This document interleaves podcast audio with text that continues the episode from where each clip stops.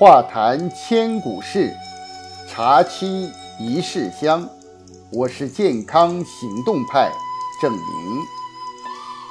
清代乾隆皇帝弘历在位当政六十年，终年八十八岁，在中国古代帝王的寿命中是名列第一的。民间流传着很多关于乾隆与茶的故事。涉及到种茶、饮茶、取水、茶名、茶师等等与茶相关的方方面面，其长寿当与茶不无关系。传说，在他决定让出皇位给十五子永琰时，一位老臣不无惋惜地劝诫道：“国不可一日无君啊！”一生好品茶的乾隆帝，却端起御案上的一杯茶说：“君不可一日无茶。”这也许是幽默的玩笑之意，也许是我应该退休闲饮之意，或者是兼而有之。以肉、奶为主食的西藏、内蒙古等少数民族。都爱茶如命，苦似饮茶。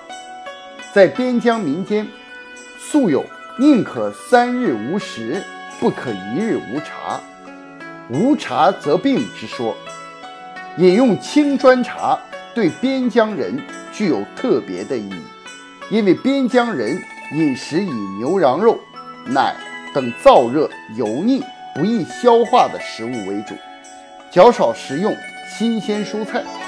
人体所需的某些维生素要从青砖茶中得到补充。茶中含有咖啡因，具有刺激神经、抗进肌肉收缩力、促进肌肉活动的效能，并能促进新陈代谢。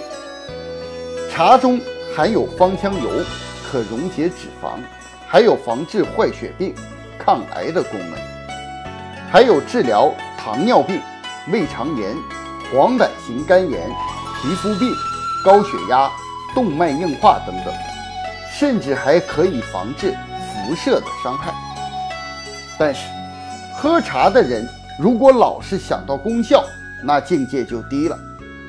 茶给我们身心的利益可以说是尤其于世。茶与禅之所以相遇，全在一个“存”字。纯的心喝纯的茶是最好的。在现代人眼里，宁可食无肉，不可食无茶；在好茶人的眼里，一日无茶便要滴水不进的架势，浑身不自在。也许有那么一天，会饮尽红尘，最后一盏茶汤，出离三千世界。换一世平宁，享受澈水心灵般的宁静与安逸。关于千古茶事之不可一日无茶，我们先聊到这儿。证明茶说系列节目已经在多个平台上线，您不但可以在微信公众号“证明茶说”上第一时间看到节目，还可以在喜马拉雅、苹果播客。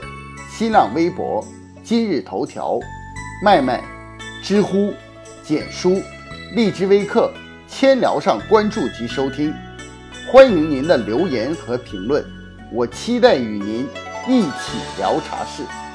优质茶品尽在我们的微信公众号在线商城，有各种各样的礼券和优惠活动等着您，快去挑选您心仪的礼物吧。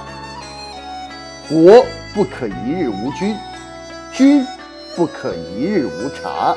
欲知千古茶事，且听下回分解。